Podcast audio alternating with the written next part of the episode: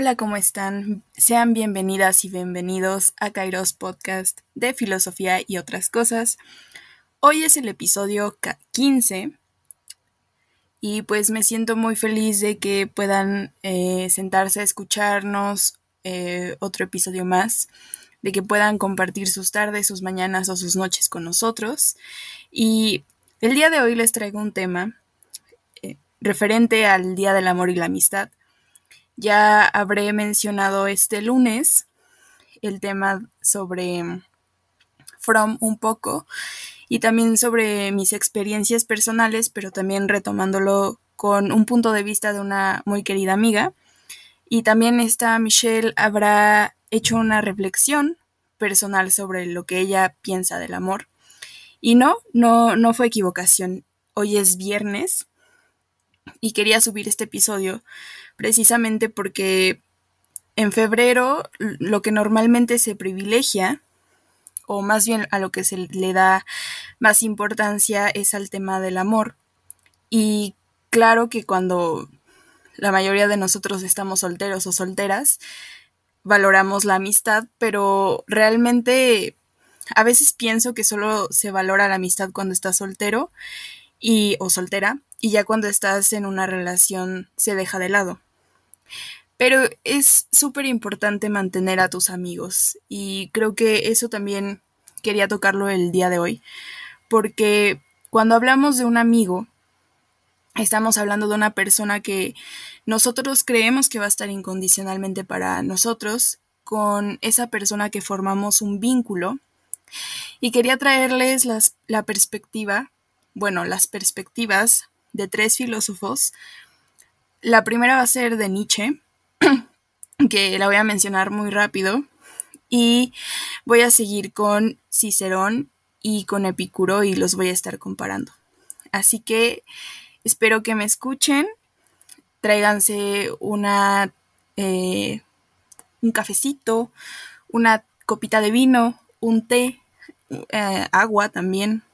Y pues nada, espero que donde sea que nos estén escuchando, ya sea que vayan hacia su trabajo o si están en su casa sin hacer eh, muchas cosas, pues me puedan escuchar. O de hecho, si van a alguna cita, si van a encontrarse con un amigo, una amiga, em, su novio, su novia, su pareja, lo que ustedes quieran, pues escuchen este episodio. Voy a empezar con Nietzsche. Uno siempre a mi alrededor es demasiado. Así piensa el eremita. Siempre uno por uno. Da a la larga dos. Yo y mí están siempre dialogando con demasiada vehemencia. ¿Cómo soportarlo si no hubiese un amigo? Para el, el eremita, el amigo es siempre el tercero. El tercero es el corcho, que impide que el diálogo de los dos se hunda en la profundidad. Ay, existen demasiadas profundidades para todos los eremitas. Por ello desean ardientemente un amigo y su altura. Nuestra fe en otros delata lo que nosotros quisiéramos creer de nosotros mismos. Nuestro anhelo de un amigo es nuestro delator. Y a menudo no se quiere, con el amor, más que saltar por encima de la envidia. Y a menudo atacamos y nos creamos un enemigo para ocultar que somos vulnerables. En el propio amigo debemos honrar incluso al enemigo ¿Puedes tú acercarte mucho a tu amigo sin pasarte a su bando? En nuestro amigo debemos tener nuestro mejor enemigo. Con tu corazón debes estarle máximamente cercano cuando le opones resistencia. En el adivinar y en el permanecer callado, debe ser maestro el amigo.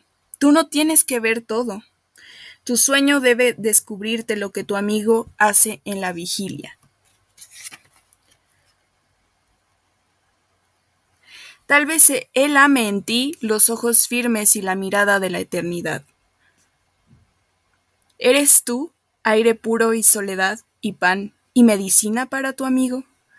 Más de uno no puede librarse a sí mismo de sus propias cadenas, y es, sin embargo, un redentor para el amigo. Nietzsche en Así habló Zaratustra. La edición que yo les compartí es de Alianza Editorial. Lo pueden encontrar en las páginas 112 a 114.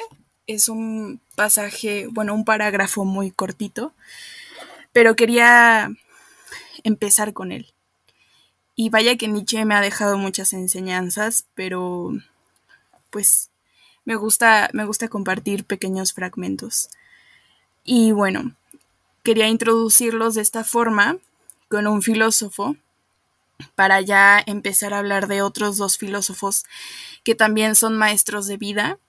Quizá Nietzsche nunca pudo convivir con más personas debido a su condición de salud y todos estos problemas que, que trajo consigo el distanciarse tanto de las personas, pero si vemos en Cicerón y en Epicuro, vemos a dos personas que son muy sociales, que viven en una sociedad que está cambiando, bueno, sobre todo la de Epicuro, y pues recordemos que estos filósofos hacen filosofía práctica, que es básicamente no es tanto como un Platón, un Aristóteles, claro que son los cimientos de la filosofía en Occidente y también un poco de la de Oriente, pero no me voy a centrar mucho en eso, sino más bien lo que nos deja Cicerón y Epicuro son dos posturas diferentes sobre la amistad. A mí me, me llama mucho la atención cuando estaba leyendo la correspondencia que este Marco Tulio tenía con su hermano, quinto, me di cuenta de pequeños detalles que marcaban como esta postura definida de, de Cicerón respecto a la amistad. Y recordemos que Cicerón fue un gran orador, escribía excelente, y en la época de Cicerón estaba Lucrecio, y este, este Cicerón ayudó a, publicar la, la, obra de Lucrecio, que si quieren en algún momento también podríamos hablar de él, como ustedes gusten. Entonces, él es muy bueno escribiendo, es muy bueno plasmando sus ideas, ya sea en papel, ya sea por, eh, por habla.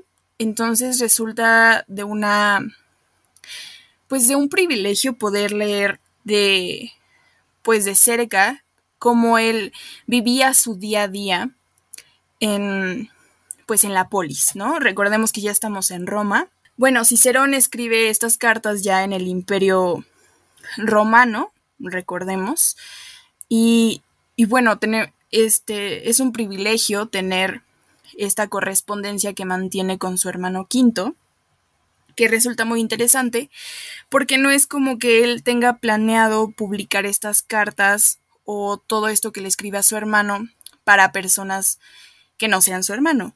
Y justamente aquí podemos ver todos los consejos que le da a él, sobre todo en cómo llevarse con las personas, en controlar su humor, porque aquí se maneja que Quinto tenía una, un temperamento irascible, entonces no era tan fácil controlarse. Y del otro lado, pues también tenemos este aspecto de la amistad. En Cicerón lo que podemos rescatar, así a grandes rasgos, ya después podemos volvernos más especializados, pero les digo, yo estoy aquí hablando de la correspondencia con su hermano Quinto, y en esta correspondencia vemos que le da tanto consejos de su temperamento, pero también consejos sobre cómo llevarse con los demás con los que convive, que son colegas, ¿no? Son personas que trabajan como prétores, como personas que le sirven tanto al emperador y pues obviamente es un ambiente hostil, pero también donde te debes de saber camuflajear y debes de saber ser agradable a las personas. Un poco como la política actual, pero sin irnos tanto a los extremos de, de volver la política un show como hizo Biden, pero eso ya es desviarme demasiado.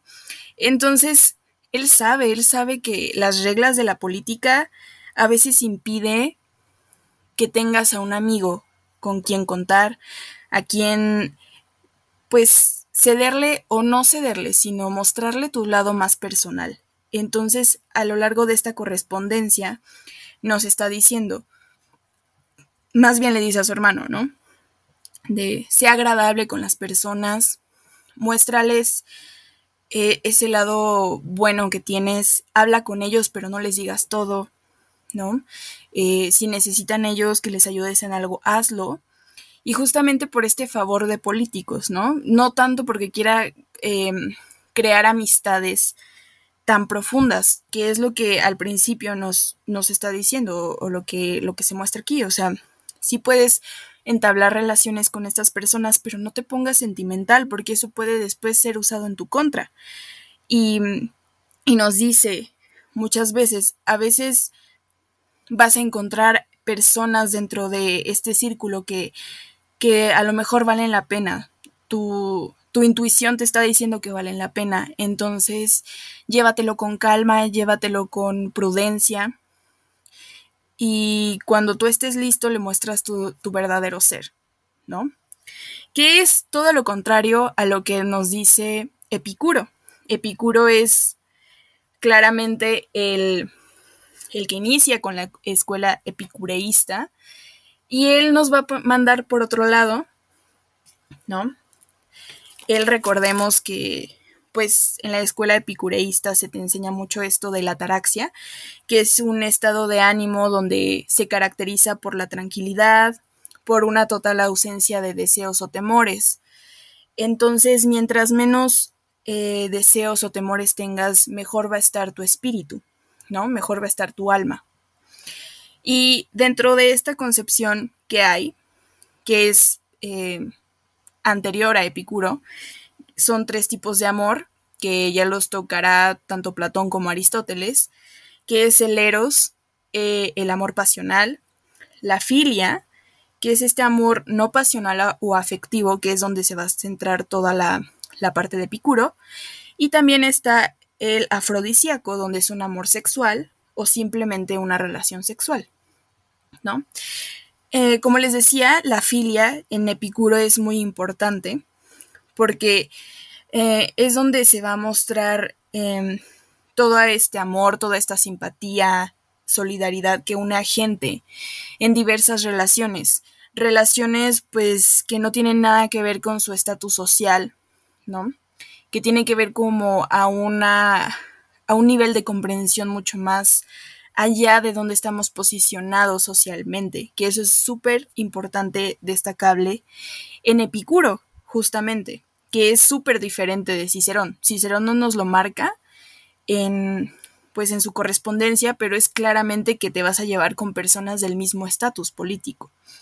En el tiempo en el que Cicerón escribe sus cartas a su hermano, hay un periodo en el que él es este casi casi pues sí lo expulsan de la ciudad, ¿no? Hacen que se vaya, hacen que renuncie a su puesto y pues eso lo convierte como en una paria, ¿no? Entonces, eh, pues justamente se, las personas en el círculo de Cicerón deben de ser lo suficientemente leales como para tolerar este tipo de cosas o soportar este tipo de acciones, ¿no? En su contra que, que hubo. Y ya después vuelve de su exilio, esa es la palabra que buscaba, de su exilio, pero todo esto cambia, ¿no? Entonces, eh, centrándome de nuevo en Epicuro, perdón que me, pero así voy a ir este, comparando ambas partes, les decía que en Epicuro la filia, que es este amor no pasional o afectivo, a, no es sexual, vaya, sino que más bien hay una correspondencia de, de pensamientos, de sentires, y no tanto de un estatus social. Y justamente aquí es cuando, pues, se puede desarrollar tanto la lealtad como esta utilidad práctica. En el texto que yo leí para hacerles como este resumen, em, pues a grandes rasgos, em, vi que Epicuro toma un poco también de, de Aristóteles, sobre todo de la ética nicómaco, o ética nicomaquea, como ustedes les le quieran decir. Y hay veces que no se distingue mucho si Epicuro hay veces que no se distingue si Epicuro nos está hablando de una utilidad pragmática o si nos está hablando de que una persona debe de de, de aceptarse como es en sí mismo. Algo así como lo que nos diría Kant en la persona es el fin y no el medio para conseguir las cosas, ¿no? Algo muy diferente a lo que Maquiavelo también va a tener que decirnos. Eh, pero justamente se preocupa más por lo que es el amigo que por lo que tiene que ofrecer este amigo, ¿no? Y en este, en este punto también es destacable o contrastable con lo que menciona Cicerón, que él es bueno, o sea, él es mi amigo en tanto que que tengamos ideas parecidas respecto a la polis. Y en Epicuro podemos notar es que él casi casi nos dice, bueno, es que no importa la polis en este, en este asunto, ¿no? La polis es una, pues ahora sí que una sociedad, ¿no? O sea, justamente es una sociedad eh, de, individuos en donde nos vemos inmersos, pero no es como como el fin último de la amistad. La amistad no se realiza dentro de una convivencia en la polis, debe de ser antes. Y justamente aquí se definiría como la amistad eh, que es el ingrediente esencial que conduce a la felicidad y a la bienaventuranza. ¿no? Recordemos que también Epicuro busca la tranquilidad del alma, eh, pues para lograr tener felicidad y bienaventuranza, que era lo más importante dentro de su filosofía. Y también que es eh, que justamente la amistad va a servir como un vínculo más allá de la muerte. Es el vínculo que crea, pues, eh, em, que es creado ¿no? Antes de la sociedad y que pertenece como a esta fase prepolítica. Cuando nosotros somos niños, no tenemos como todavía noción de, de estas estructuras sociales, ¿no? Es por poner un ejemplo. Entonces, con las personas que convivimos, nuestros amigos de infancia, eh, puede ser que haya diferencias tanto sociales como familiares, como muchas cosas, muchas cosas, que después te vas dando cuenta porque ya te vas introduciendo en la pues en la sociedad, ¿no? Y justamente aquí lo que menciona Epicuro, bueno, es que antes de, la polis o de la sociedad, pues nosotros ya tenemos criterios, ya tenemos ciertas ciertos gustos, ciertas particularidades. Entonces, pues obviamente la amistad va a tener que ser independiente de todo lo que quiere la polis de nosotros, ¿no? Y, justamente cuando surge la vida política es cuando surge la destrucción de la amistad por los aditamentos competitivos, ¿no? Lo podemos ver a grandes rasgos, les digo, como ejemplo, cuando trasciendes con una amiga de la infancia o amigo de la infancia, ya sea hacia tu adolescencia o ya sea en la universidad, donde ustedes se van a ver como personas competitivas, ya sea en la búsqueda de trabajo, ya sea en la búsqueda de que les guste la misma persona, que espero que nunca les suceda, o ese tipo de cosas. La sociedad, según eh, la filosofía epicúrea, justamente nos vuelve estos seres competitivos que, que arruinan la amistad por completo, ¿no? Que es algo contrario a lo que, bueno, que es algo que ni siquiera se puede ver en Cicerón. Cicerón está, como les digo, es, es político, está centrado mucho en la polis, entonces, por lo tanto, no puede ver más allá de lo que está surgiendo Em, con las amistades ahora sí que mundanas, ¿no? Que las que harías en una, pues si no tuvieras estos cargos eh, políticos, ¿no? Que lo podemos ver mucho en Cicerón. Entonces, eh, ya, ya que discutimos esto, podemos ver que Epicuro ve mucho más que Cicerón en ciertos aspectos, ¿no?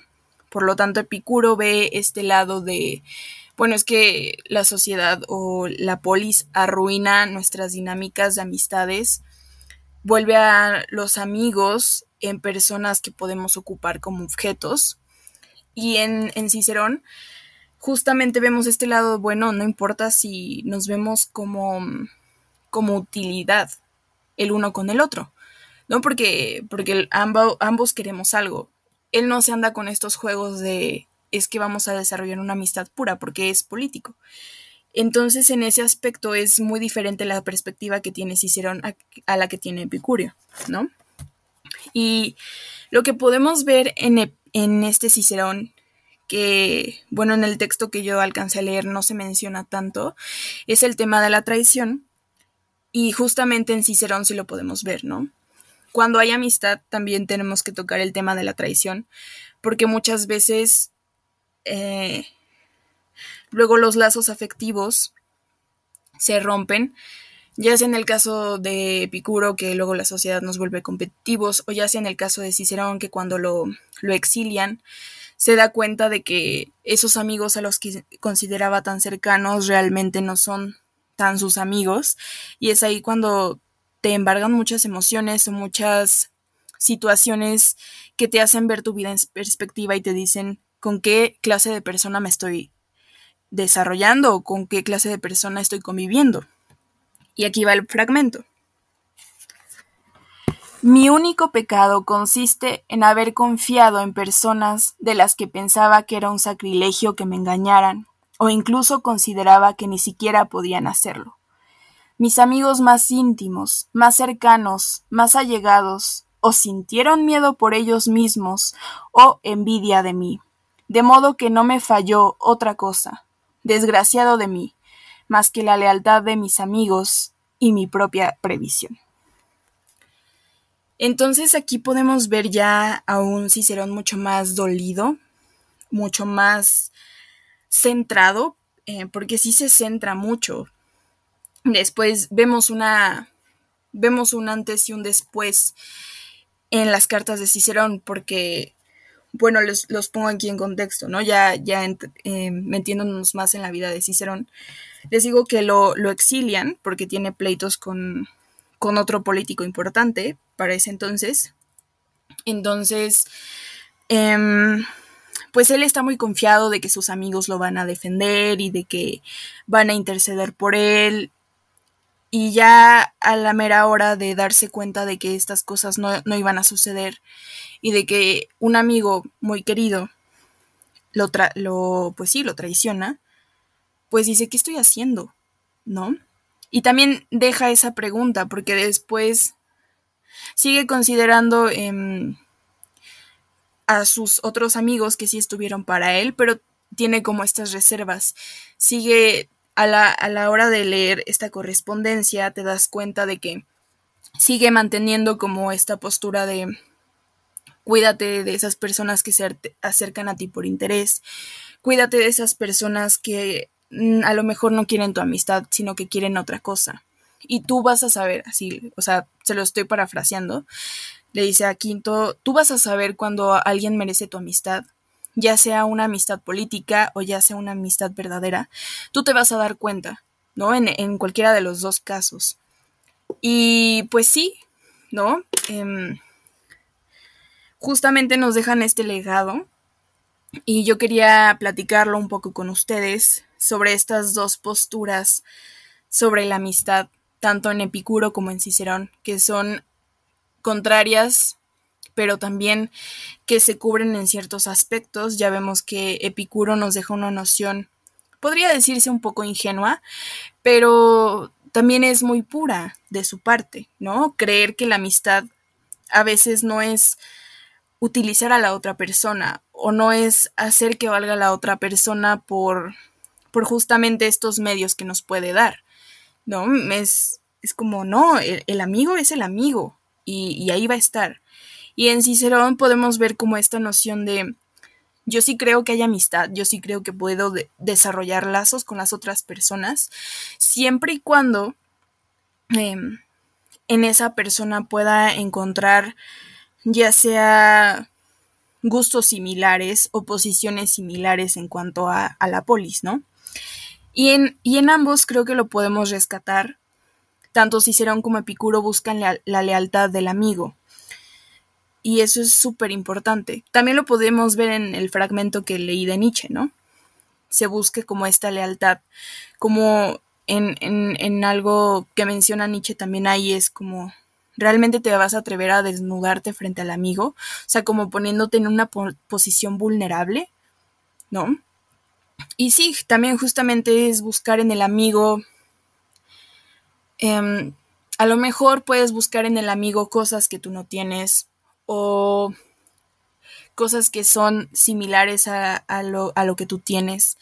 Pueden ser pensamientos completamente contrarios, pero al mismo tiempo hay algo más grande que los une, ¿no? Ya depende de cada quien cómo quiera interpretar lo que es la amistad para cada uno, pero sí los quería dejar con esta reflexión acerca de la amistad, tanto desde la perspectiva de Nietzsche como desde la perspectiva de Picuro y también desde la perspectiva de Cicerón. Y bueno, el episodio de hoy eh, ha llegado a su fin. Esta fue una reflexión. A lo mejor les cayó eh, pues de sorpresa, porque les digo, hoy es viernes, no es lunes. Este lunes acabo de estrenar mi, mi otro episodio, pero no los quería dejar sin hablar de la amistad. También en febrero. Y pues cuéntenme, cuéntenme cómo, con qué, con cuál de las tres visiones se quedan ustedes. Con la de Picuro, con la de Cicerón, con la de Nietzsche. O si las tres creen que se complementan bien, ¿no? Y pues eso sería todo. Muchas gracias por escucharnos. Mi nombre es Brenda Mortara. Los invito a que me sigan en Instagram como arroba burdasreflexiones.